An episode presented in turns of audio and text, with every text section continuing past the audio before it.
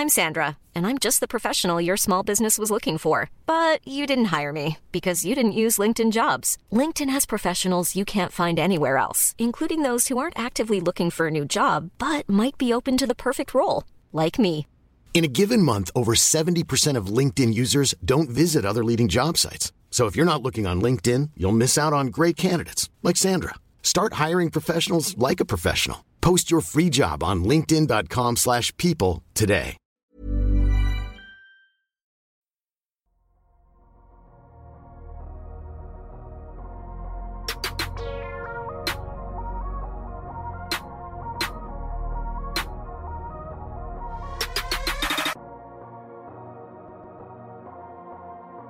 Salut à tous, on se retrouve pour un nouvel épisode du Dunk Hebdo NBA podcast. Nouvel épisode cette semaine un peu en dehors des terrains parce qu'on va parler du Hall of Fame. Le Hall of Fame, là, un ovni dans le paysage de la NBA. Pour le se faire, j'ai avec moi Madiane et tu m'as avoué, Madiane, et je l'ai bien senti, hein, que cet épisode t'a particulièrement inspiré. Oui, parce qu'il y a eu beaucoup de découvertes et euh, beaucoup de choses qui me paraissaient évidentes. Et au final, euh, quand j'ai fait mes recherches, je me suis dit, bah non, ok, bon bah très bien, c'est comme ça en fait. Et je l'ai trouvé très intéressant et je pense que beaucoup d'auditeurs vont être très intéressés par, par nos découvertes respectives. C'est ça, on est très surpris. Le, terme, le thème du jour, c'est peut-être l'opacité. Ça sera peut-être le, le thème du jour. En tout cas, on va donc revenir sur le Hall of Fame en lui-même, c'est-à-dire sa création, son histoire, se demander si c'est vraiment une institution en déclin, comme le pensent beaucoup, et puis on va essayer à la fin, forcément, de savoir quel joueur actuel, actif, devrait ou pourrait rentrer Hall of Fame. C'est très important dans la première partie, on va vraiment essayer de se concentrer sur l'histoire du Hall of Fame pour comprendre, eh bien, pourquoi certaines choses qui sont critiquées et critiquables à l'heure actuelle découlent plus ou moins de l'histoire et de la création de l'institution. Le programme est donc extrêmement chargé, je ne vais pas prendre plus de temps, on marque une pause et on se retrouve tout de suite.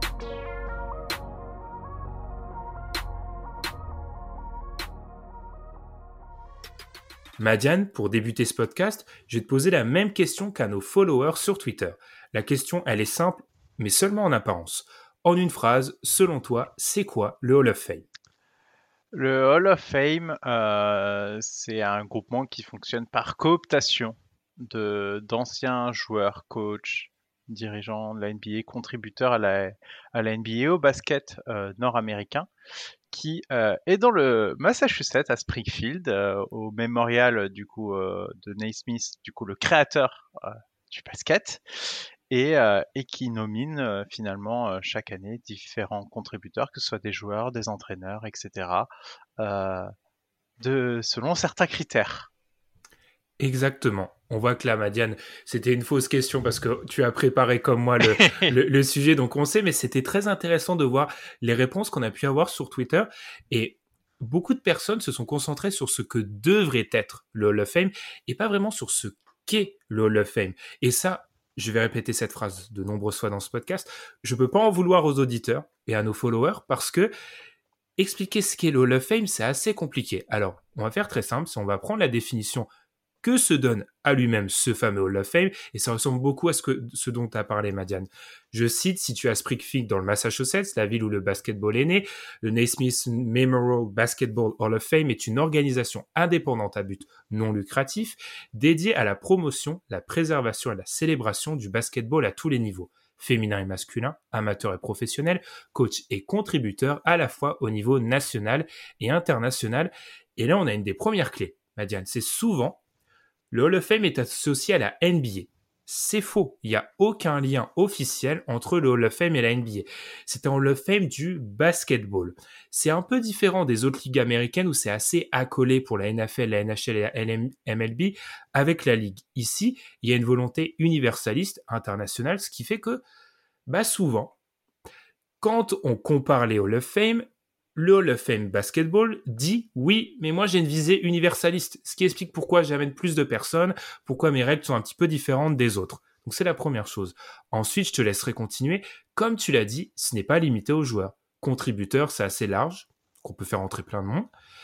Et alors si on rentre un peu dans le droit américain, ça répond au droit américain au statut 501C. C'est un peu l'équivalent de notre statut 1901 pour les associations, la loi 1901 pour les associations. Donc le Hall of Fame, c'est une association. Et quand on regarde les fameux statuts de cette association, Madiane, euh, préservation, promotion, célébration, c'est quand même extrêmement large. C'est-à-dire que cette essence du Hall of Fame, dont on parle souvent, bah, elle est extrêmement difficile à définir. On n'a pas de texte, on n'a pas de manifeste pour, pour nous dire c'est quoi cette essence du Hall of Fame? On ne sait pas, en fait. Tout à fait. Et, c'est peut-être, euh, du coup, euh, ce qui me fait revoir un peu en perspective certaines nominations. Euh, par le passé, on pouvait discuter, débattre, en fait. Je, ne vois pas, en fait, finalement, comment je peux débattre parce que je n'ai pas les critères et je ne, mmh je ne sais pas ce qu'ils font. C'est-à-dire qu'il y a des. Non, mais honnêtement, mmh c'est-à-dire que si ça se trouve à leurs yeux, il y a telle ou telle chose qui est prépondérante, et moi, je ne l'ai pas de visu parce qu'en fait, il y a, y a, rien qui est communiqué là-dessus. Donc, c'est extrêmement bizarre. On n'est pas euh, dans NBA 2K. Il y a pour avoir son joueur qui finit au Hall of Fame, il y a une, il y a une certaine liste, une petite liste d'achievements qu'il faut remplir, etc. Mhm. Et si as 7 points, tu vas au Hall of Fame. C'est, c'est, en vrai, c'est pas tellement comme ça. Et tu peux avoir des choses. Euh, exemple, euh, Sabonis est au Hall of Fame euh, pour une contribution qui n'a rien à voir avec la NBA. Sabonis, son passage en NBA, il est, euh, on peut l'ignorer. Euh, enfin, il a fait des belles choses, mais pas assez pour aller au Hall of Fame au vu de sa contribution NBA. Et pourtant, il y, il y a d'autres personnes qui ont eu des contributions très universitaires qui finissent au Hall of Fame et ça n'a rien à voir avec euh, avec la NBA. Donc il faut il faut vraiment faire attention à ça. C'est souvent un piège. Exactement. On va voir qu'il y a une dimension internationale qu'il faut peut-être relativiser. On va la relativiser par la suite. C'est-à-dire qu'il y a, c'est peut-être, la, clé de voûte sera bien souvent dans une intronisation ce que tu as fait dans le basket nord-américain. Alors la dimension internationale servira peut-être d'argument supplémentaire. Mais si on doit retourner aux origines de cette opacité, Madiane, c'est dans l'histoire même du Hall of Fame qu'on va la trouver. La création de l'organisation. Alors que sait-on de la création du Hall of Fame? Bien pas grand-chose en fait. Et le vrai problème, c'est que la seule source qui nous parle réellement de la création du Hall of Fame basket, bah, c'est le Hall of Fame basket. Et ça, alors ça, normalement, euh, moi, on m'a appris dans mes études que quand c'est une institution qui dit sa propre histoire, ça sent toujours très mauvais.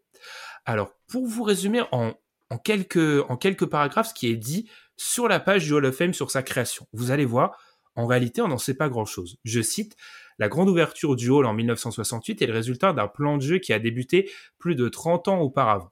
Les premières graines sont plantées en 1936 quand les États-Unis battent le Canada euh, dans le match pour la médaille d'or aux Jeux Olympiques de Berlin. Le Dr Naismith, canadien, assiste au match grâce à la générosité et la prévoyance de l'Association des coachs de basketball qui a levé assez d'argent dans les mois précédant la cérémonie d'ouverture des Jeux pour l'envoyer l'inventeur à Berlin. Donc le docteur Naismith arrive à Berlin, il voit les Jeux et c'est une émotion assez particulière pour lui dans sa vie. Peu de temps après, donc, l'association des coachs de basketball s'attelle, ils veulent créer une statue pour le docteur Naismith qui vient de mourir. Seconde Guerre mondiale, ils ne peuvent pas, ils attendent. En 1949, l'association des coachs de basket renouvelle son engagement de créer donc d'ériger une statue pour le docteur Nesmith qui était mort. Dix ans plus tard, en 1959, malgré l'absence de structure, le Basketball Hall of Fame était incorporé et la première classe désintronisée était annoncée. C'est tout. C'est-à-dire que, on nous dit, une association des coachs de basket envoie le docteur Nesmith à Berlin pendant les JO, il revient, il décide de vouloir faire plus entre-temps. Il décède, il veut ériger une statue et le Hall of Fame est créé c'est tout. On n'a pas plus d'éléments. Et du coup, Madiane, bah, ça pose une question. Alors certes, il a gagné en légitimité, sur le Fame, mais de base, c'est quand même extrêmement léger comme, institution. Il, a la légitimité qu'on lui accorde. C'est comme la valeur d'un billet de banque finalement. C'est parce qu'on a euh, décidé de, de, regarder, de discuter du Hall of Fame, de regarder les speeches, etc. Il y en a eu d'excellents, que maintenant il a acquis ce statut. Mais euh, c'est un statut euh, qu'il a gagné euh, plus tard, mais sans finalement le faire par la création. Si ça avait été créé, je ne sais pas un comité euh, officiel et non pas une association des coachs. Si, enfin, c'est, mmh, il a gagné ses lettres de galon, donc on n'est pas en train de dire que le Hall of Fame est nul, ne veut rien dire ou quoi que ce soit, mais euh, sa création et ses critères euh, sont, disons, pas ceux à quoi on aurait pu s'attendre si on parle du Hall of Fame. On me pose la question il y a trois ans, je ne sais rien de tout ça, je me dis bah non, le Hall of Fame c'est la NBA qui l'a créé, c'est la NBA qui le gère, etc. Mmh. Bah non, pas du tout. Puis ce qui, je suis d'accord, enfin, c'est de la, c'est de l'histoire des institutions, de la sociologie des institutions. Tu as le droit. Euh, il y, a, y, a, plein de d'organismes qui sont créés à partir de dans des euh, la création est un petit peu euh, voilà bizarre mais au fil du temps ça se légitime le Hall of Fame c'est légitimé le problème c'est que le Hall of Fame est toujours extrêmement opaque et là Madiane on est obligé de parler mmh. du sommet de l'opacité franchement quand j'ai lu les trucs je me suis demandé si j'étais pas au Vatican et pas et que je parlais pas de NBA, c'est le fameux processus de sélection. Là, on va demander aux auditeurs de s'arrêter deux secondes. Comment on sélectionne quelqu'un qui va le faire? Franchement, si ne serait-ce que 3% de nos auditeurs ont la réponse, vous connaissez extrêmement bien la NBA. Parce que moi, avant de travailler vraiment sur ce podcast, j'avais quelques idées, mais je ne savais pas ça précisément. Euh, précisément, pardon. Alors, on va peut-être commencer, Madiane, j'ai beaucoup parlé niveau explication, je vais te laisser en garder, euh, je vais te laisser en dire une petite partie sur comment ça se passe au niveau du, processus. Ah, tout d'abord, je pense que c'est une partie que nos auditeurs doivent connaître, à minima, euh, pour la plupart. ça va être le dossier. C'est-à-dire que quand un joueur, lui, veut rentrer au Hall of Fame, il a un dossier à compléter. Il y a trois parties. Il doit le rendre très précisément avant le 1er novembre de l'année en cours. Et pour être éligible, euh, il faut qu'il soit à la retraite depuis 3 ans. Euh, avant 2018, c'était 5 ans. Il y a eu aussi une réforme, mais pareil. Euh, Personne n'en a entendu parler. Mais surtout, pourquoi? J'ai cherché des raisons, j'en ai pas. Donc voilà. donc, il doit renseigner donc une fiche de renseignement qui est produite par le bureau du Hall of Fame. Bon, ça c'est le dossier. Et ensuite, des extraits de presse, d'articles et toute information publique euh, concernant le joueur. Cette partie est intéressante parce qu'en fait, euh, le joueur doit quelque part prouver son impact sur le jeu. C'est, le but de, l'association, c'est de parler du basket, de l'impact du basket, etc. Et cette, ce, précisément, les extraits de presse, d'articles, etc., c'est justement pour parler de son impact qui, qui va mmh. être important parfois dans certaines sélections. Et enfin, les données statistiques de la carrière du joueur euh, qu'il doit fournir. Donc voilà, on a un peu ces trois composantes, une fiche euh, bateau, son impact sur le jeu en parlant bien de la sphère médiatique et des articles et tout, tout ce qui est public sur le joueur, et les stats, parce que les stats sont très importantes pour la section. Et ensuite, je pense que tu peux passer euh, au fleuron du Hall of Fame, les fameux comités. Les, les, comités. Donc, on a donc fait, Madiane, Imaginons, tu entres au Fame, je te fais, je te fais cet honneur. Donc, ah. tu as déjà rempli le fameux dossier dont tu viens de parler. Alors ensuite, il y a d'abord deux procédures de sélection qui sont différentes. Il y a deux comités qui vont, qui vont mettre en place une première sélection. Il y a un comité nord-américain et un comité féminin, Women's Committee. Ah, c'est pas du jugement, il y a vraiment, c'est vraiment le nom des deux comités. Donc le comité nord-américain a neuf membres on ne les connaît pas. Le comité des femmes a sept membres. On ne le connaît pas, on ne connaît pas non plus la, composition des. Ce qui est sûr, c'est que pour passer du coup, pour que ton dossier passe, Madiane, il faut que tu aies 7 voix sur 9 au minimum dans le comité nord-américain et 5 sur 7 dans le comité féminin. Il y a une limite. Le comité nord-américain peut proposer jusqu'à 10 personnes, le comité euh, féminin jusqu'à 4. Donc, première chose, on passe à une, première procédure de sélection. Madiane, si tu as déposé ton dossier, tu ne sais pas qui vote, tu ne sais pas si tu as passé 7 sur 9, 8 sur 9, 8 euh, sur 9, 9 sur 9 ou si tu as eu 2, tu ne sais pas du tout. Et deuxième chose, tu peux passer à l'étape suivante sans vraiment le savoir.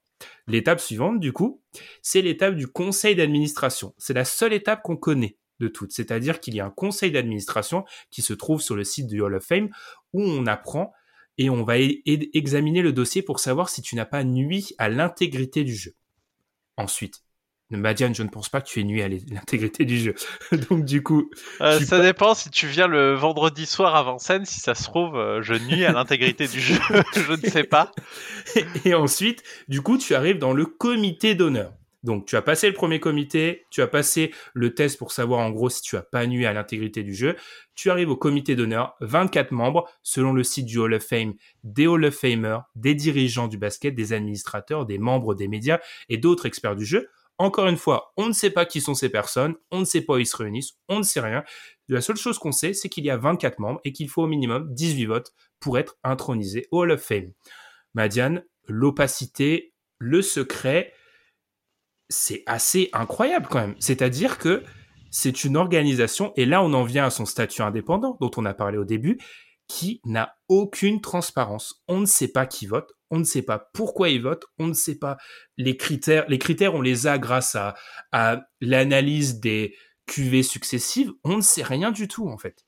Non, et c'est ça qui est proprement euh, bizarre, c'est que je, m'attendais à, je sais pas, pour candidater, il faut au minimum avoir fait ça, ça ou ça, enfin des choses, des critères ou quelque chose, ou euh, pourquoi, euh, et non, en fait, on sait pas. Et pareil sur les comités de sélection, on sait que tu, tu as forcément réussi à passer le comité de sélection, on sait pas comment, on ne sait pas qui était avec toi dans la Lunis, qui on a mmh recalé pour toi. Euh, du coup, en fait, euh, quand on parle, ben tiens, euh, tel joueur Hall of Fame, c'est bizarre. Tiens, lui, first ballot, c'est bizarre. Mmh. Ça m'inspire pas grand chose. C'est-à-dire que je ne sais pas si ça se trouve cette année-là, il y avait pas grand monde, il rentrait dans les critères, il a eu des votes pour et voilà. Il pouvait rentrer dans la liste, mais c'est bizarre. Hein. C'est extrêmement étrange, tu vois, le manque de transparence. Alors c'est peut-être des éléments qui auquel on est plus sensible parce qu'on est plus investi dans la NBA, mais par exemple, euh, le vote du MVP des finales, je sais qui sont les journalistes qui ont voté, je sais pour qui ils ont voté, enfin, je, sais. Euh, le, le, Hall of Fame Basketball ne veut pas que l'on fasse, et je m'excuse, j'ai sûrement déjà dû le faire, parler de Hall of Fame NBA, mais vous allez voir pourquoi on fait souvent cet amalgame-là. Euh, le Hall of Fame Basket, je ne sais pas. Le Hall of Fame NFL, je vais sur le site de la NFL, j'ai la liste je sais qui sont les personnes qui ont voté, qui sont les personnes accréditées pour voter. Alors, j'ai pas toujours leur vote, mais je sais ce qu'ils ont fait. Là, il y a aucune espèce de transparence. C'est aberrant.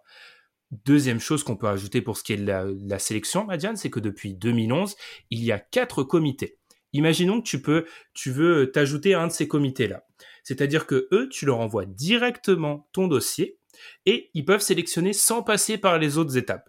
On a le comité des contributeurs. Donc, vous voyez, tous les journalistes, etc. C'est très large, contributeurs. Hein. On a eu un ancien dirigeant de la FIBA qui est rentré vis-à-vis, grâce à ça. Les pionniers afro-américains.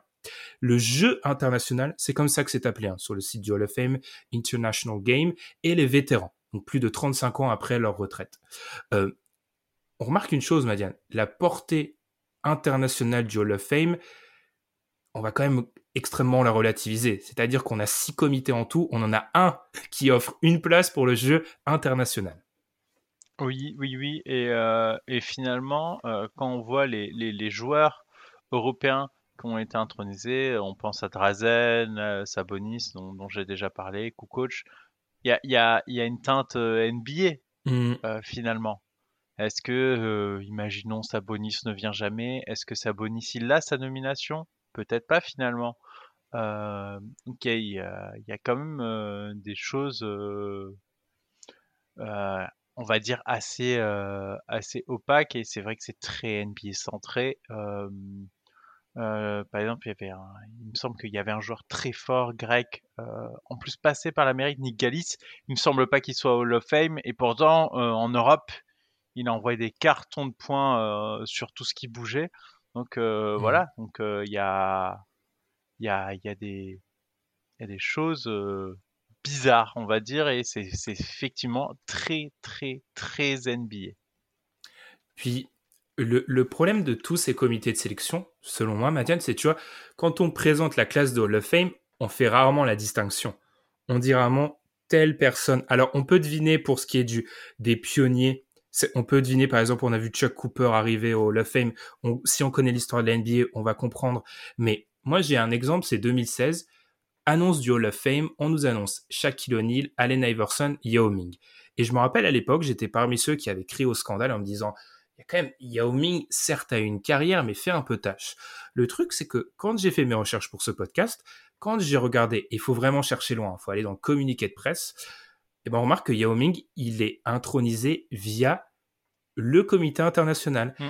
Et du coup, ça prend tout son sens, en fait, parce que de un, il y a cette teinte NBA dont tu parlais, parce que Yao Ming a quand même eu un impact en NBA. Et puis, d'un point de vue international, oui, euh, il a gagné trois fois l'Asia Cup avec la Chine, double, il a été double porte-drapeau de la, la, du, de la Chine aux Jeux Olympiques 2004-2008. Il a eu un impact monstre sur euh, le, le basket en Asie. Donc là, ça se comprend. Mais en fait, on ne me l'explique pas.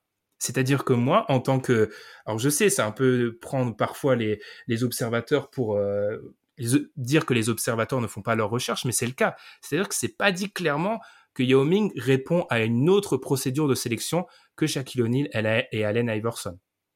Mmh, tout à fait. Et du coup, tu as l'impression que les trois ont été choisis sur un pied d'égalité, ce qui a fait bizarre, parce que bon, Shaquille mmh. O'Neal et Allen Iverson, c'est c'est un, un, calibre comme assez haut. Et du coup, tu vois Yao Ming à côté, tu te dis, bah tiens, euh, pourquoi? Et en fait, tu te rends compte qu'il n'est pas passé par le même processus. Hmm. Et, c'est bizarre parce que du coup, on t'annonce les trois d'un seul coup. Tu n'as que cette liste finale où on te dit cette année, on va introniser tel, tel, tel joueur. Et c'est finalement le seul moment où c'est très transparent pour nous. Et du coup, on comprend pas euh, ce qui s'est passé. Il faut aller chercher euh, information comme quoi il passait par euh, le, comité international. J'ai juste une petite correction. Euh, Ningali, c'est bien Hall of Fame. Ça fait partie ah. des joueurs non NBA, même s'il a été drafté par les Boston Celtics.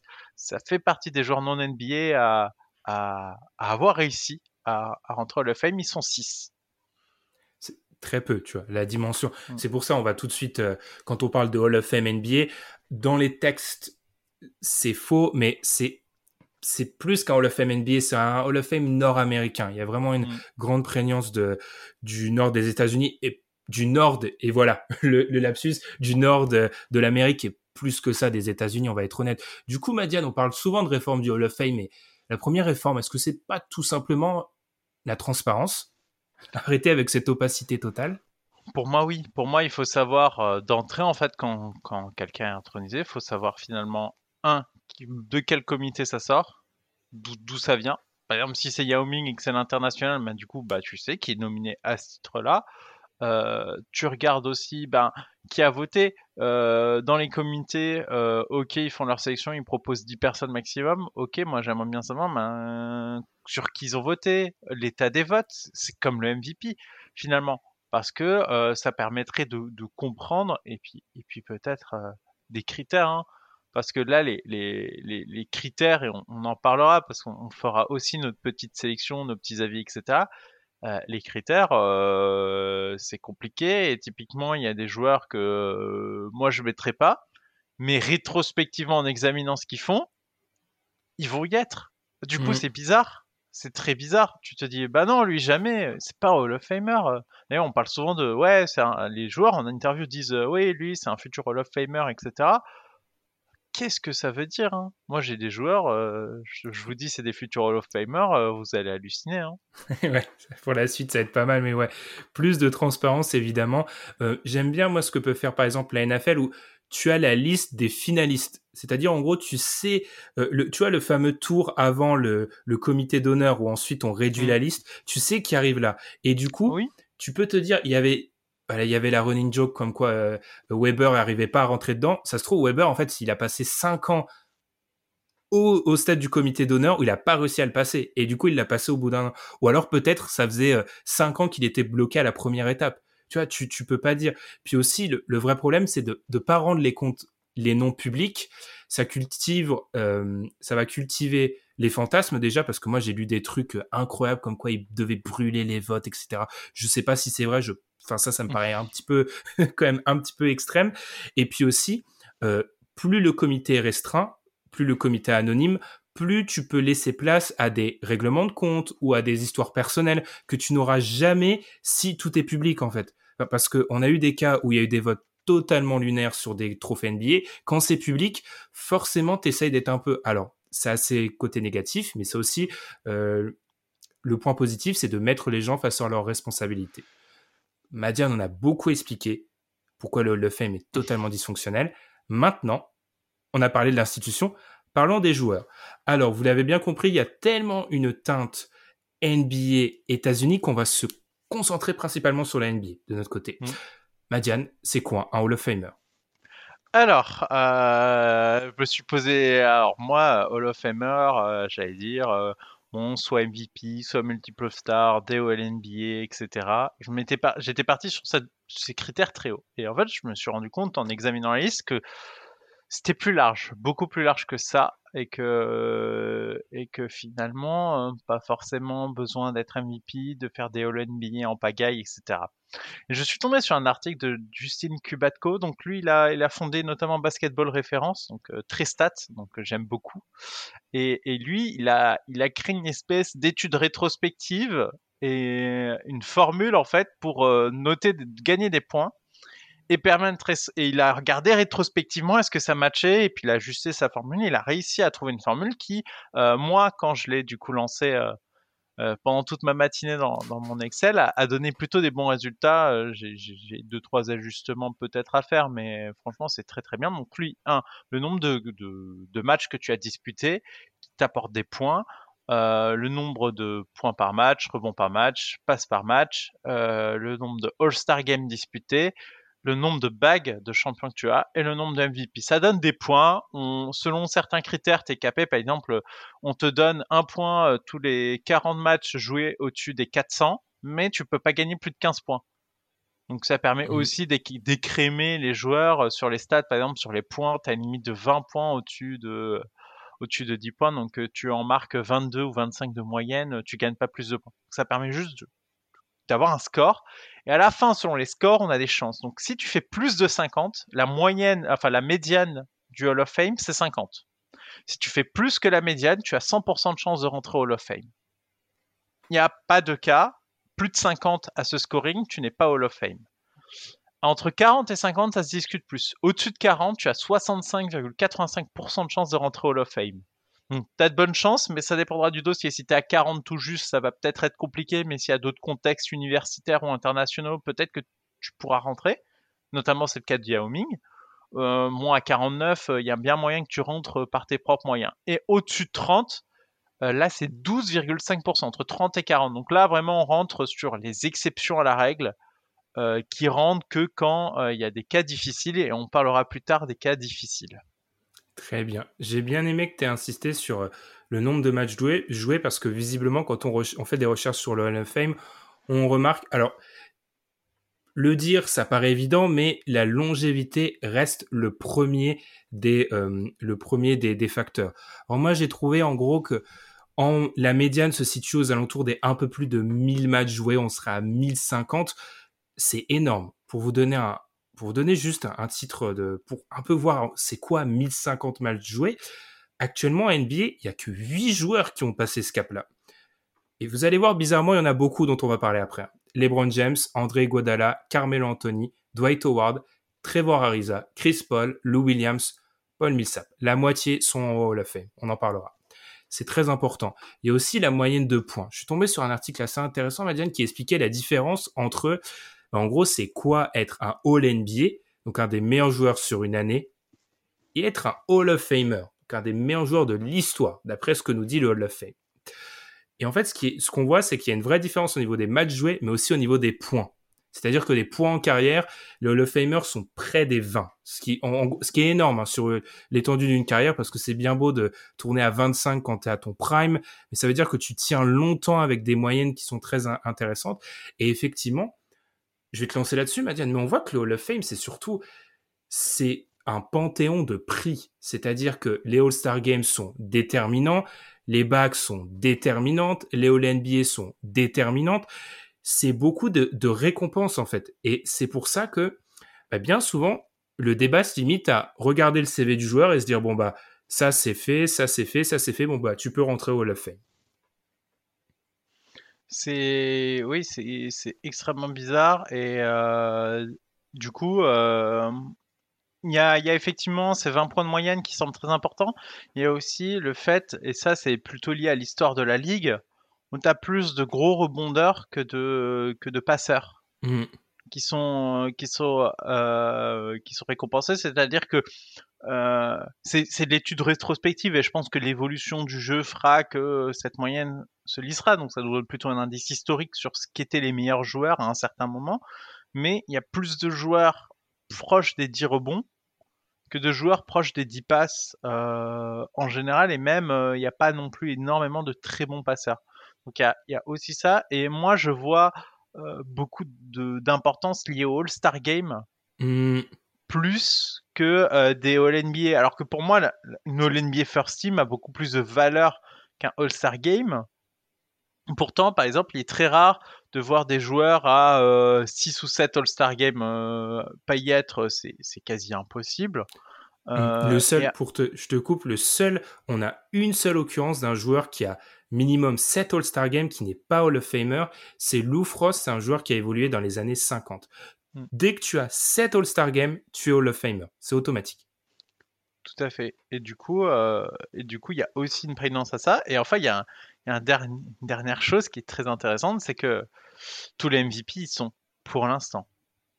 Ah, teasing pour la suite. On vous annonce tout de suite qu'on aura un petit volet d'Eric Rose, parce que le cas d'Eric Rose est vraiment fascinant.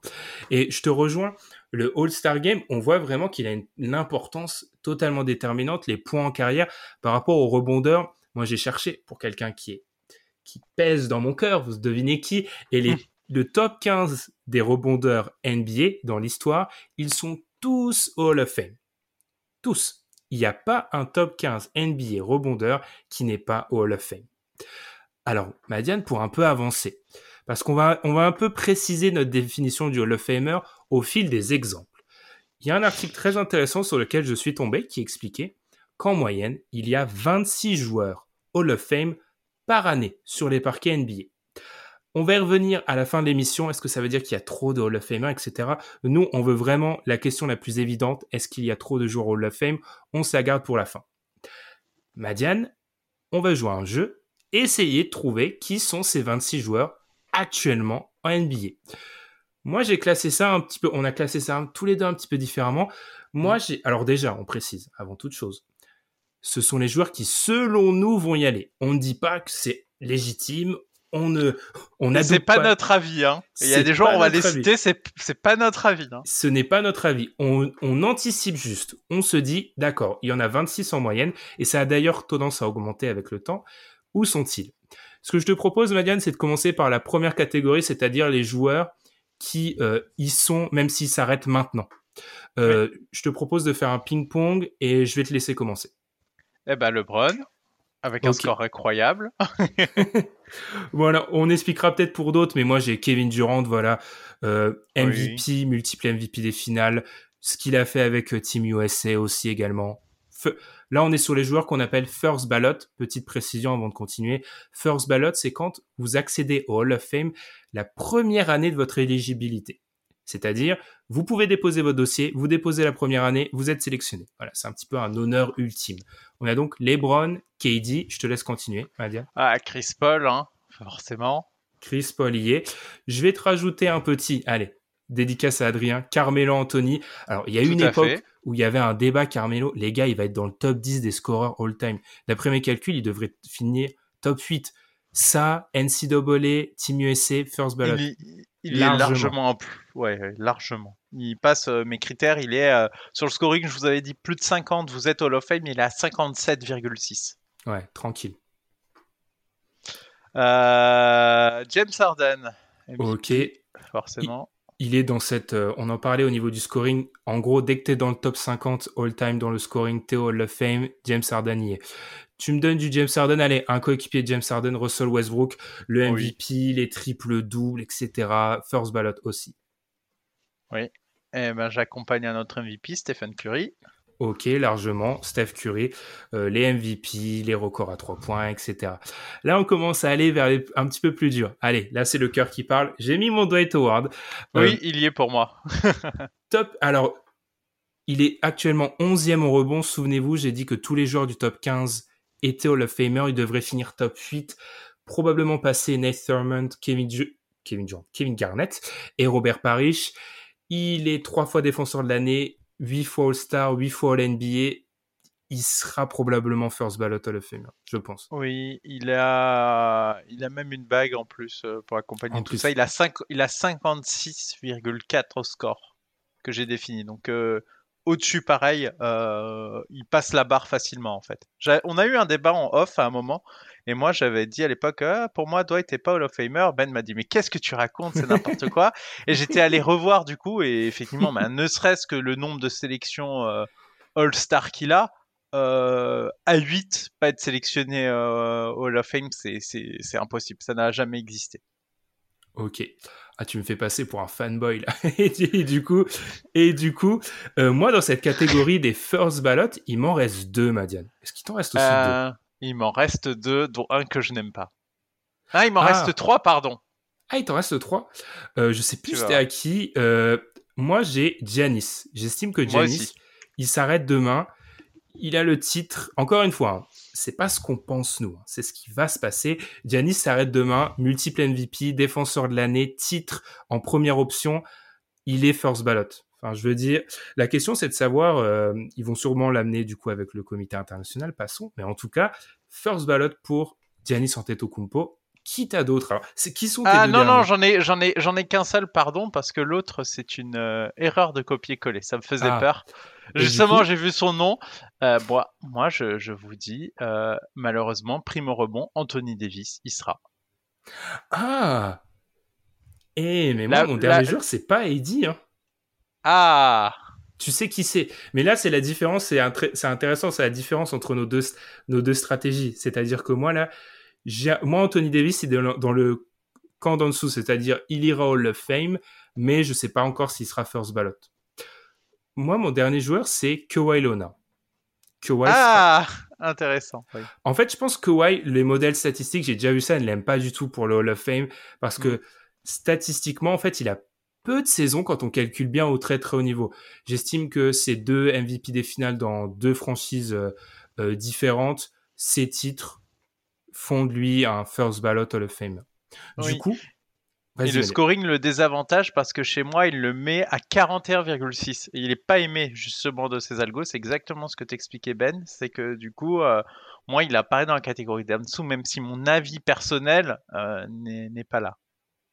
Et ben du coup, on peut résumer. Donc, il y, a, une petite nuance, mais en tout cas, selon nous, LeBron James, Kevin Durant, Stephen Curry, Carmelo Anthony, James Harden, Russell Westbrook, Dwight Howard, Chris Paul, Kawhi Leonard, Giannis Antetokounmpo, pour toi, Anthony Davis, sont donc first ballot Hall of Famer. Ils arrêtent leur carrière, ils y rentrent selon ce qu'on a vu dans l'histoire. Problème, Madiane, c'est que je t'ai dit 26. Ça nous en donne que 11 là, sur 26. Il faut donc en trouver 15 ailleurs. Et là, on, et là, on va rentrer dans le folklore. Là, le folklore, c'est là, je pense, est-ce qu'on peut dire, Madiane, que c'est là où se pose le problème des gens? Je pense que pour beaucoup de personnes, la liste devrait s'arrêter là. Oui. Oui, oui, c'est là où, hors euh, les joueurs potentiels qu'on a aussi identifiés, mais dans des joueurs, là on a cité des joueurs qui ont passé leur prime ou euh, ils sont euh, où ils sont encore, mais voilà, enfin, ont passé ce pic de leur carrière, donc on l'a déjà vu leur pic de carrière. Et pour nous, ça s'arrête là. Et là, on va avoir des, des joueurs à sélectionner qui ont aussi passé leur pic de carrière et qui, nous, dans notre esprit, et en tout cas dans le mien, n'y seraient pas, mais théoriquement, si on suit ce qui s'est fait par le passé, ils seront. Très bien. Là, on précise, on entre dans une semi-projection. Il y en a pour certains, c'est plus de la projection de l'autre. Alors là, c'est là où ça devient marrant parce que vous, vous avez vu, on ne s'était pas, on ne s'était pas, euh, on n'avait pas échangé sur la liste des first ballot et à un nom près, on a la même presque. Oui. Là, ça devient beaucoup plus intéressant. Du coup, on est dans les joueurs qui seront au Hall of Fame pratiquement, c'est pratiquement sûr selon nous. Allez, on va chacun donner un nom et peut-être un peu débat. Je te laisse commencer, Marianne. Je vais te faire mal d'entrer, Kevin Love. Là, tu, fais plus mal aux auditeurs qu'à moi. Vas-y. Eh, Kevin Love, euh, selon les critères du Hall of Fame, il a, il a, il, est pas garanti. C'est-à-dire qu'il se peut qu'il n'y rentre pas pour X raisons, ok. Mais théoriquement, avec son score, il n'y a pas énormément de joueurs qui ne sont pas rentrés. Il a 47,45. C'est, c'est pour moi euh, quasiment sécurisé pour lui.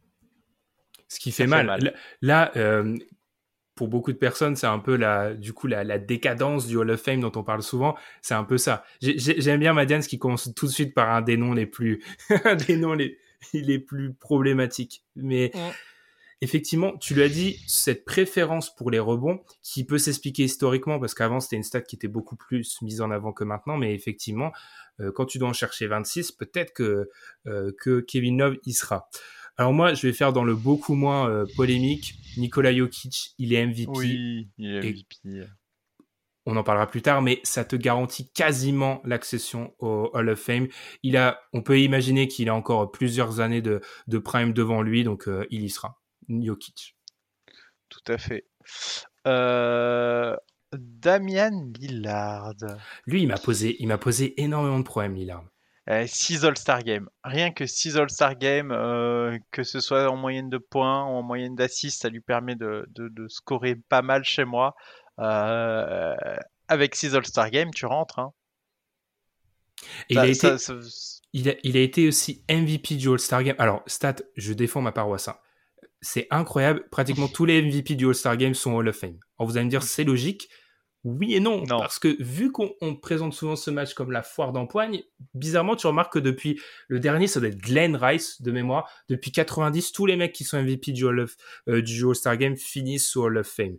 Donc, Dame Lillard, je t'expliquerai quand on, finira avec l'histoire des joueurs qui. Euh, euh, est-ce qu'il y en a trop? Je t'expliquerai pourquoi Lillard, pour moi, c'est un peu un cas de conscience de peut-être que Lillard me pose plus de problèmes que ça. Enfin bref, on va y revenir. Donc Dame Lillard, je l'avais aussi dans ma liste, hein. mais moi ça me pose certains problèmes. Euh, allez, je vais changer un peu de braquet. Marc Gasol, parce que la longévité est aussi le côté international.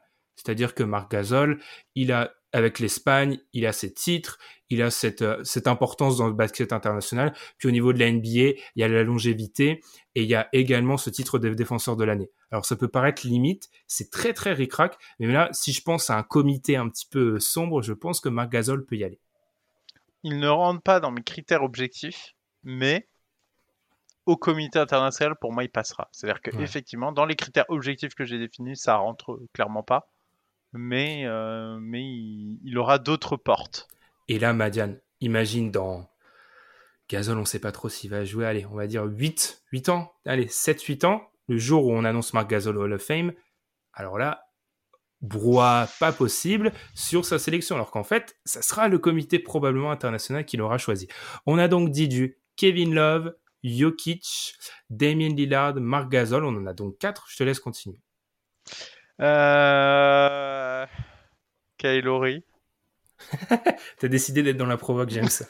non, mais c'est pas de la provoque, c'est du dépit de le dire. Mais si All-Star Game, Kylori, il passe les critères. Il, il, il, va arriver à ses 1000 matchs euh, cette saison. Euh, ok, c'est moyenne, euh, que ce soit au point, c'est peut-être là où il souffre le plus mais il a une bonne moyenne au niveau des assists, mais surtout bah, une bague de champion, 6 All-Star Game. Kylori, mhm. il va sans doute passer les critères. Alors peut-être pas, si ça se trouve non, mais euh, il est, euh, il est typiquement Kylori, je l'ai à 41,2. Donc c'est limite, mais c'est ce que je vous ai dit. Il y a quand même quasiment 60% de chances d'y être quand on y est. Donc oui, Kylori, il peut finir Hall of Fame. Et puis, alors, il y aura ce débat, on, l'aura un petit peu plus tard, hein, sur la, la valeur des All-Star Games dans l'Est des années 2000-2010, qui va se poser sur certains noms dont on, dont on parlera. Euh, allez, on parle de l'Est. Il y est toujours. Euh, J'ai Kyrie Irving. Euh, ah, je l'ai retrouvé ma stat. C'est ça. Dans toute l'histoire, seulement 4 joueurs qui ont été MVP euh, All-Star Games sont pas Hall of Fame. Kyrie a... Alors, il n'a pas le CV le plus ronflant. Il, vu la personnalité de Kyrie. Peut-être que d'ici là, il fera quelque chose qui nuira à l'intégrité du basket. On ne sait pas. Mais en tout cas, Kyrie a le profil d'un joueur qui devrait aller au Hall of Fame. Lui, ça va plutôt être une candidature qui aura du poids sur ce qu'il a fait en playoff. Il aura beaucoup de poids à ce niveau-là. Oui, oui, et puis euh, ben voilà, il a quand même accumulé 7 euh, All-Star Games, pareil, euh, ça c'est un gros critère. Sur la moyenne de points, il est pas mal. là, ça va être sur le nombre de matchs joués, il faut qu'il se pète pas trop et qu'il puisse en mmh. accumuler, mais il y sera très très certainement. Ok, bah, je te laisse continuer, Diane. Euh, Paul George, Paul George qui lui aussi peut prétendre à une place Hall of Fame avec 7 sélections All-Star Game, euh, des moyennes de points tout à fait convenables. Euh, il a joué 706 matchs pour l'instant, donc ça, ça rentre dans la, dans la, catégorie de fortement probable Paul George. On verra en fonction de ce qu'il fait par la suite. S'il y a un effondrement soudain, on n'exclut rien. Mais là, la route me semble toute tracée pour un Paul George Hall of Famer. Joel Embiid. Alors là, c'est un peu plus de la projection de mes, que, mes, que mes choix précédents. Euh, je mets Embiid parce que déjà, c'est un joueur qui euh, est pas loin. Déjà, il a déjà trois, trois All NBA. Le cas Embiid, c'est vraiment la projection sur euh, son avenir et est-ce qu'il va être en capacité de rester en bonne santé. Mais si tu lui offres 3-4 années à ce niveau-là, il y est. Il va y mm. être. Tout à fait. Euh, je l'ai aussi, je l'ai dans la catégorie un peu plus potentiel, mais, mais, pour mhm. moi, effectivement, il y a de fortes chances qu'il y aille. Euh, je vous rajoute par-dessus un petit Clay Thompson. Pourquoi? C'est un critère un peu différent qui fait rentrer euh, très fortement Clay Thompson. C'est le nombre de bagues qu'il a, Clay Thompson, et le nombre de bagues qu'on a quand même a une bonne influence. C'est pas ça a été bah, le troisième meilleur joueur de l'équipe pendant deux saisons et le deuxième meilleur joueur pendant une saison. Néanmoins, trois bagues, euh, ça se respecte très fort euh, au Hall of Fame. Et pour moi, rien qu'avec ça, il, euh, il se dégage assez de marge pour, à mon avis, pouvoir rentrer à la fin de sa carrière. Bah, quand tu regardes les joueurs qui ont plus de bagues, en fait, tu remarques, vous regardez, regardez même sur Wikipédia, vous allez voir, il y a du jaune partout. il y a beaucoup de Hall of Famers, c'est-à-dire les joueurs qui ont de nombreuses bagues. Quand tu commences à arriver à 3, 4, euh, tu commences à avoir de sérieuses chances si t'es autre chose qu'un, bien sûr, un, role player. Je vais rester, du coup, à Golden State, je vais mettre Draymond Green. Alors, selon moi, Draymond Green est beaucoup plus légitime au Hall of Fame que Clay Thompson. Genre, pour moi, il n'y a pas de débat. Genre, il est 15 fois plus légitime. Alors, on, encore une fois, on discutera bien évidemment de, la cohérence de tout ça, la légitimité de faire entrer ces joueurs. Mais je sais que ton, comme, euh, comme, comme Kawhi, ton, ton algorithme aime pas Draymond Green. Ça, j'en suis persuadé. Ah, ça, c'est, euh, il l'a rejeté direct. Mais pour moi, il doit pas être bien loin, en fait. Il doit vraiment pas être bien loin du Hall of Fame. Alors, j'y ai pensé, euh, j'y ai pensé, du coup, je l'ai fait rentrer et j'ai vu que le score était absolument horrible. Néanmoins, euh, je te l'accorde euh, avec ses, bagues euh, et bah, son importance dans peut-être une des meilleures équipes de, de, sa décennie et sans doute même la meilleure équipe de sa décennie. les records aussi. il se peut qu'il y rentre quand même, malgré le fait que statistiquement, il n'a pas le profil d'un Hall of Fame, mais il faut, faut faire attention.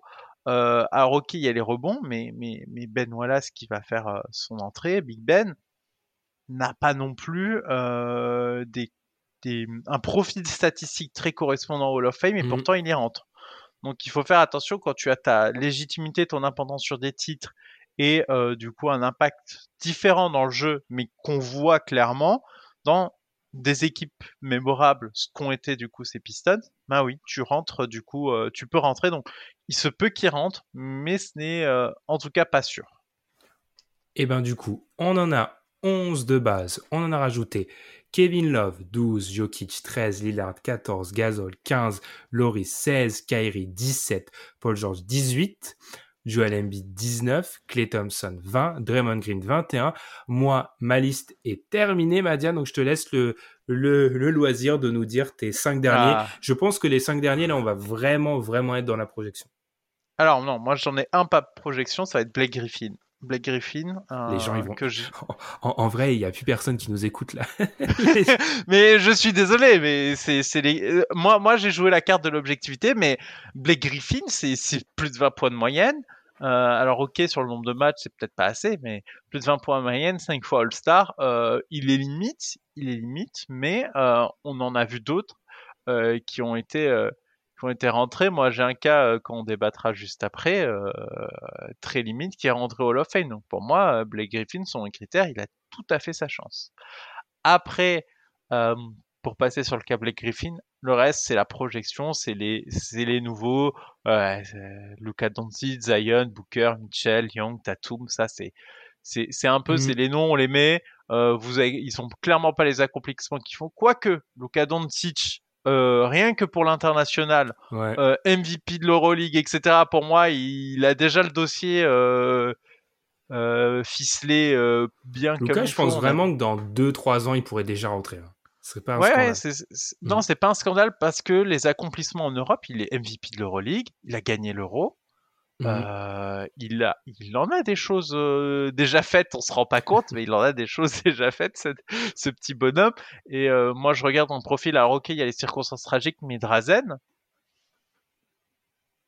il a des accomplissements à peu près, enfin plus longs certes, mais il a des accomplissements en Europe, des accomplissements en NBA, ça l'a fait rentrer. Alors ok, il y a les circonstances tragiques de sa disparition, néanmoins un profil un peu similaire avec double carrière, euh, rentré en NBA quand même assez jeune pour pouvoir contribuer. Et finalement, il, y est. Donc, euh, donc non, non, il faut se méfier. Lucas Doncic a déjà un très très bon CV. Et après, ben, le reste, on n'est pas étonné euh, sur, sur les noms que j'ai lâchés. Et, Ilias serait là en train de me gueuler 10 CAD, STP, c'est aussi un futur Hall of Famer. Mais voilà, donc il y a aussi la jeune garde. On ne peut pas deviner s'ils y sont, mais on sait deviner que euh, certains auront des dossiers sérieux à leur fin de carrière. C'est ça, c'est que là, on peut pas prévoir, mais en gros, dans les joueurs qui. Cas, classique, euh, dans les joueurs qui sont dans leur première et deuxième année, il y a minimum deux Hall of Fame. Probable, minimum, minimum, voire probablement mm. trois ou quatre. Donc voilà, ça, c'est très compliqué. Parlons de compliqué, Madiane. Ouvrons le dossier d'Eric Rose.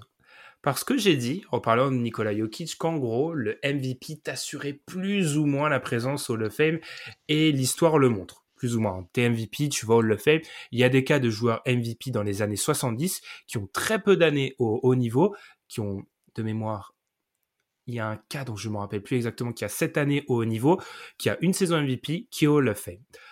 Derrick Rose, Madiane, est-il un Hall of Famer?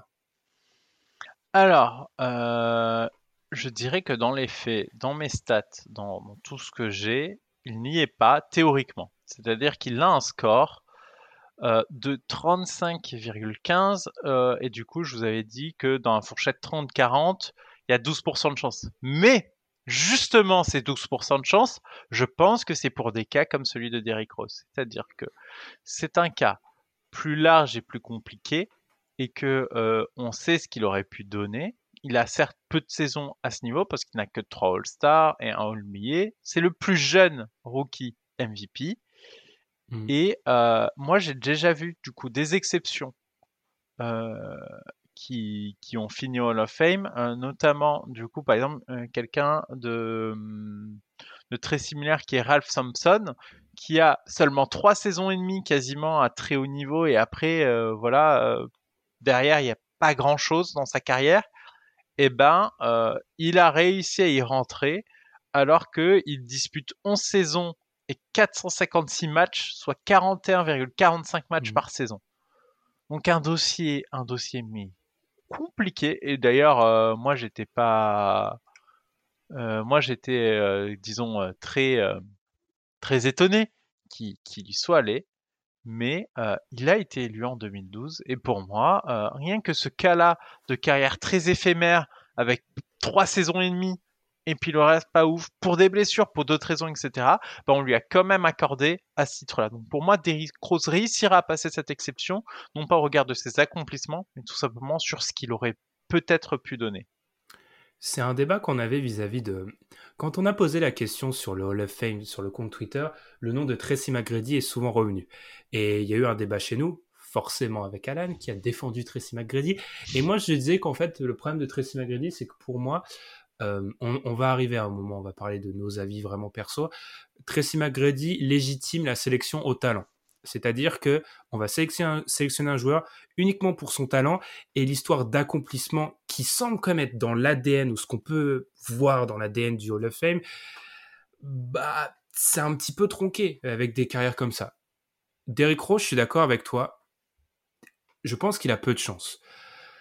J'ai, je t'avoue que je change d'avis à chaque fois que je préparais le podcast, je changeais d'avis parce que tu l'as dit, il y a très peu de saisons au haut niveau. Alors certes, c'est le plus jeune MVP, le plus le, le MVP le plus jeune, mais en réalité, quand on regarde, il a une seule sélection All NBA. Les All Stars, il en a que trois, c'est encore très peu. Euh, il y a très peu d'années au top et quand on voit cette longévité, bien souvent, elle est accompagnée d'une du haut niveau. C'est une longévité au haut niveau que n'a pas vraiment Derrick Rose. C'est, il y a eu, sa carrière a été un petit peu, euh, je sais pas, le phénix, le phénix, il a réussi à revivre un petit peu. Moi, je t'avoue qu'il y a 3-4 ans, au moment où il est euh, à Cleveland, au moment où il est ballotté, pour moi, il y rentre jamais. Maintenant, je pense qu'il a une petite chance. À noter, c'est pour ça que je l'avais précisé, il y a cette question d'intégrité du jeu qui est mis en avant. Derrick Rose a vu son année universitaire être totalement effacée des mémoires parce que on a remarqué qu'il avait triché à son SAT, donc son euh, test d'entrée à l'université américaine. Est-ce que c'est assez pour faire euh, entrer euh, l'intégrité du jeu dans l'équation? Je sais pas. Il y a ses affaires hors terrain aussi. le Fame a beau être totalement opaque, il vit plus ou moins avec son temps. Donc faire rentrer Derrick Rose, d'autres joueurs sont rentrés précédemment avec des affaires aussi. Je sais pas. Je trouve que c'est très très compliqué le cas le cas d'Eric Rose en fait. tu vois, pour moi, c'est une sélection au talent qu'on est en train de nous proposer. Mais euh, comme dit, euh, moi, s'il n'y avait pas eu de précédent, je, me serais rangé euh, dans ton avis. moi, j'ai notamment beaucoup observé du coup, il y a d'autres joueurs qui vont arriver avec des précédents blessures aussi. Et moi, j'ai observé ça, mais pour moi, pour moi, il y a, y, a, quand même de, de, de bonnes chances qu'il y aille parce que les circonstances sont particulières, parce que on a, on a donné, on a donné du coup le, le, statut à Ralph Thompson et que du coup, bah, bah, pourquoi pas moi du coup? C'est ça le problème du Hall of Fame, c'est qu'on crée des précédents. Bah oui, mais dès lors que tu crées un précédent, euh, bah forcément, euh, forcément, tu, euh, disons que tu permets à d'autres personnes de dire bah oui, bah du coup traitement, traitement égal, mmh. je, je, le mérite aussi. Il y a, y, a, quelque chose qui m'a beaucoup choqué en préparant.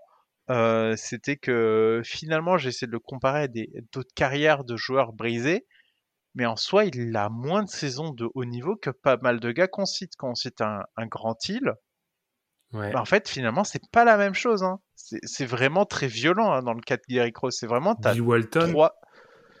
Il, a, il, il, a fait gagner un titre. C'est ça, ouais. Tu vois, il, a fait gagner un titre, c'est pas la même chose. Derrick Rose, il a à la fois le. C'est très. Vous allez nous dire, c'est très arrêté titre, mais c'est un peu comme ça que c'est décidé. Derrick Rose n'a pas la bague en tant que franchise player et il a en plus très très peu de saisons au très, au très haut niveau. Enfin, une seule au NBA, c'est peu. Enfin, le... concrètement, Madiane, le prime de Derrick Rose, c'est trois ans? C'est deux ans et demi? Trois ans. Trois ans. C'est peu, hein. Non, c'est extrêmement peu. Hein. C'est trois, trois étoiles et, euh, et il en aurait fallu quatre ou cinq pour sécuriser. Néanmoins, je pense qu'il l'aura parce que l'histoire est particulière, parce qu'il y a son retour, parce que mine de rien, il a aussi un impact sur le jeu. On parlait de l'affaire, de, dans le dossier, il faut aussi parler de médiatiquement ce qu'on a été. Derrick Rose a été à ce moment-là une superstar NBA très très vite. Ça, mmh. été euh, très fort très vite et puis plus rien, mais très fort très vite et très haut. Il a été très haut, euh, Derrick Rose. Donc pour moi, euh, il va réussir euh, à défendre un dossier qui, qui est décent. Et, et, je pense que si c'était arrêté en, c'était en 2018 à Cleveland où il commençait à se murmurer qu'il souhaitait prendre sa retraite, mmh. dernière année de LeBron là-bas, et que finalement il ne l'a pas pris, il allait dans le Minnesota suivre Thibodeau, puis ensuite bah, New York. Elle n'y était pas. Euh, franchement, sans ça, il n'y était pas. Là, il y a une espèce de résurrection. Ouais, la euh, renaissance. de renaissance qui va aussi euh, aider à défendre son cas. Son cas est très limite, je sais, mais je pense qu'ils vont pas créer un précédent de MVP pas Hall of Fame. et que il y a pas mal de choses qui permettent de le justifier et qu'il y a quand même le précédent Ralph Thompson qui pour moi Ralph Thompson regardez c'est c'est trois saisons et demie et vite fait quoi. Je, pense aussi, et là on va, enfin répondre à la question sur la question des Hall of Famer, est-ce qu'il y en a trop? Je me suis demandé moi, c'est quoi ta définition du Hall of Fame si tu sors un peu des considérations statistiques? J'ai l'impression qu'en gros, si je devais, n'oublions pas que le Hall of Fame c'est un musée aussi. En gros, Si je devais faire un musée de l'histoire de la NBA, je dois mentionner cette personne. Et quand je fais un petit peu cet exercice mental-là, très théorique, hein, alors que j'ai plus de voix, je m'en excuse, Derrick Rose est dedans. Je peux pas raconter l'histoire de la NBA sans mentionner, si je dois écrire un, immense ouvrage de 700 pages sur l'histoire de la NBA, où je mentionne des, joueurs, je vais mentionner Derrick Rose à un moment, je pense. Je, peux, c'est difficile de pas le faire. Alors on va me dire, c'est un prisme, ceux qui ont fait des études en histoire, qui est beaucoup trop élitiste, c'est-à-dire qu'on va souvent mentionner les joueurs qui étaient dans des grosses équipes plutôt que les autres. je me dis, est-ce que c'est pas un peu ça aussi le Hall of Fame? C'est-à-dire que moi, Demi Lillard au Hall of Fame, ça me gêne un peu pour l'instant. Parce qu'en fait, c'est horrible ce que je vais dire. Je vais prendre un autre exemple. Je pense que je peux raconter l'histoire de la NBA sans citer Joe Johnson. Et Joe Johnson sera au Hall of Fame. Statistiquement, on n'en a pas parlé. Il a tout ce qu'il faut. Je pense que je peux raconter l'histoire de la NBA sans citer la Marcus Aldridge. La Marcus Aldridge sera probablement Hall of Fame. Et ça me dérange. C'est ça en fait moi. Je pense qu'il y a des joueurs qui ne rentrent pas dans le grand dans le grand récit de la NBA. Alors on va me dire ça c'est extrêmement personnel comme avis, subjectif oui, mais c'est un peu selon moi le Hall of Fame. Je, je suis d'accord. Moi, moi je vois ça typiquement. Euh, imaginons, imaginons que Stephen Curry n'ait pas euh, tous ses accomplissements statistiques. Il y a quand même une équipe qui a gagné 73 victoires dont il était le leader et qui, qui a mené un grand show, qui a révolutionné le jeu quelque part parce que on, a, enfin, on avait eu les prémices avec les Spurs 2014, mais il y a vraiment eu la rupture à ce moment-là où tout le monde a mmh. commencé à regarder le tir à trois points d'une façon très différente. Les fréquences de tir à trois points, on en avait parlé dans un précédent podcast, ont explosé quasiment dans, la même ligne d'horizon que, l'avènement de ces Warriors-là. Il y a des joueurs qui changent, euh, qui changent des choses et pour moi, c'est si tu as changé le jeu, si tu as accompli quelque chose de très différent, tu mérites de rentrer. Après, il y a des accomplissements individuels. Euh, est-ce que Carmelo a changé le jeu? C'est difficile à dire. J'ai pas non plus extrêmement l'impression qu'il ait apporté quelque chose de neuf. Néanmoins, ses accomplissements en carrière, je peux pas ne pas le mettre. Euh, c'est la NBA des années 2000, euh, fin des années 2000. Euh, qui, qui est là et, et c'est, des grands moments euh, clairement euh, que Melo a apporté à la NBA. Donc voilà. Donc pour moi, c'est pas forcément la bague, c'est pas forcément les titres, mais est-ce que tu as compté un moment? Il y a des joueurs, enfin, je vais être dur envers Kevin Love, mais tu peux raconter l'histoire de la NBA sans Kevin Love. Franchement, on peut parler. Les Cavs, c'est LeBron et Kyrie 41 points dont on parle. C'est ce bloc, c'est le tir de Kyrie sur la tête de Stephen Curry. Kevin Love, bah, il a pris 14 rebonds dans le Game 7 et il a fait un protocole euh, de commotion cérébrale euh, dont j'oublierai sans doute l'existence dans 3 ans. Et pourtant, Kevin Love va y rentrer. Donc oui, euh, on va me dire oui, mais il n'y avait pas une game où il fait 20 points, 30 points, 30 rebonds, une connerie du genre. Il a, une il a, il a un match un peu aberrant quand il était Wolves, mais franchement, c'est léger, c'est extrêmement léger. Et malheureusement, dans les critères actuels du Hall of Fame, il rentrera. S'ils ne changent pas les critères, s'ils ne changent pas leur façon de jouer, si on regarde rétrospectivement ce qu'ils ont fait, comme dit, il n'y a pas de critères, mais rétrospectivement, on analyse ce qu'ils ont fait, Kevin Love a suffisamment d'accomplissements pour y rentrer. Et moi, perso, ça m'embête un peu. Kylori, c'est pareil. Et moi, je pense qu'il faut insister sur le fait que ce n'est pas une. C'est pas on n'est pas, enfin, la théorie du c'était mieux avant, faut s'en méfier parce qu'en réalité, mm. le Hall of Fame, dans ses premières années, il y a déjà des aberrations de 1 et de 2. Il y a peu d'intronisation parce qu'ils n'ont pas d'argent. En fait. Vous regardez l'histoire of Fame, ils n'ont pas d'argent au début. Dès qu'ils commencent à être légitimes, à avoir de l'argent, ils font entrer plein de monde. Regardez la liste dès les années 70, il y a des joueurs qui ne seraient pas considérés comme légitimes qui entrent. Et moi qui, a, qui ai toujours voulu un peu réformer ce Hall of Fame, il y a un problème un peu moral qui, qui se pose, c'est que éjecter des joueurs qui sont probablement morts, c'est extrêmement compliqué du point de vue de la mémoire de ces légendes du jeu, en fait. C'est très très compliqué de faire ça. Ou de mettre en place, je pensais à une époque mettre en place des espèces de grades.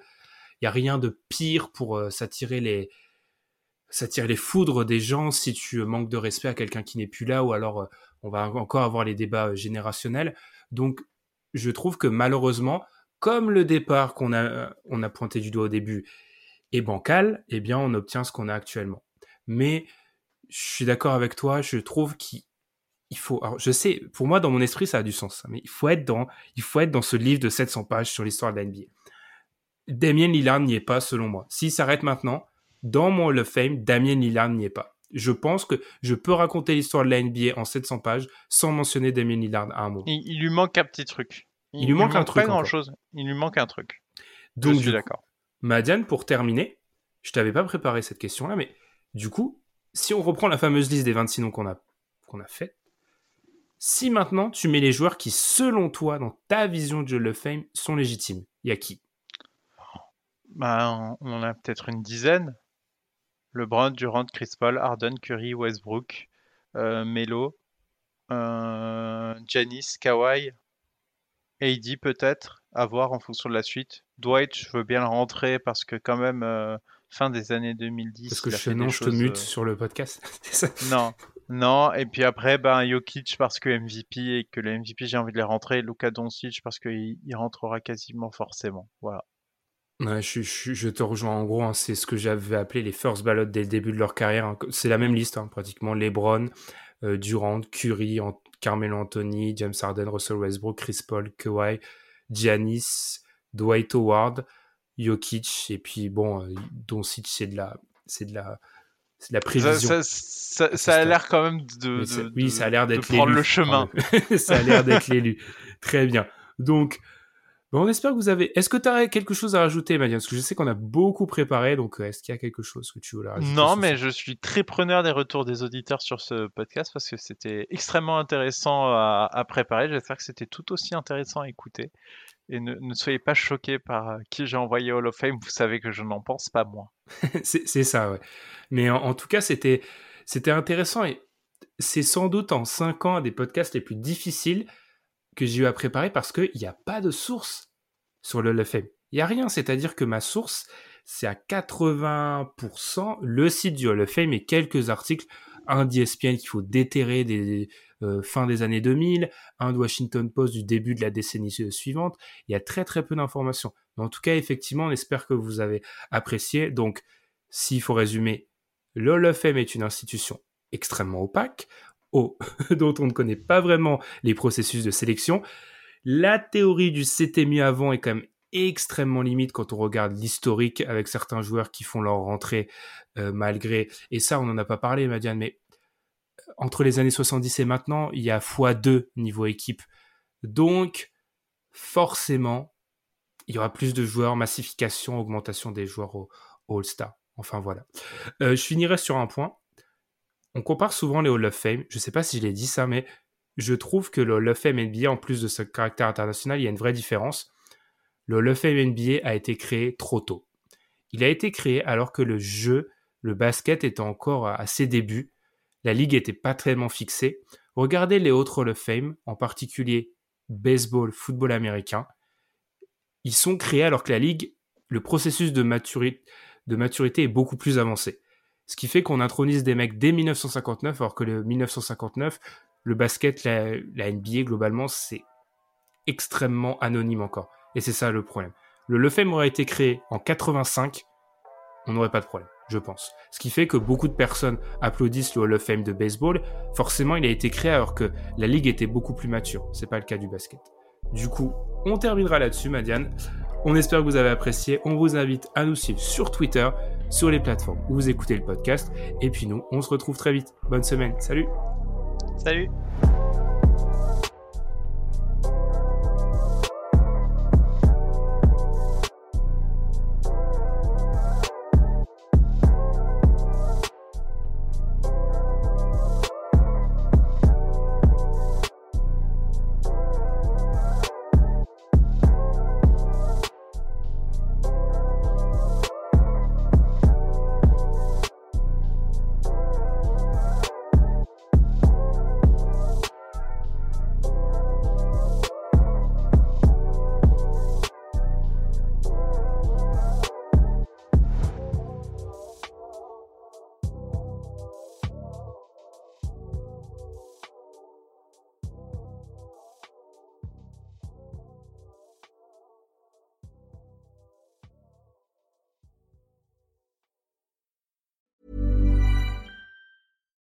It's Paige DeSorbo from Giggly Squad. High quality fashion without the price tag. Say hello to Quince. I'm snagging high-end essentials like cozy cashmere sweaters, sleek leather jackets, fine jewelry, and so much more. With Quince being 50 to 80% less than similar brands. And they partner with factories that prioritize safe, ethical, and responsible manufacturing. I love that. Luxury quality within reach. Go to quince.com slash style to get free shipping and 365 day returns on your next order. Quince.com slash style.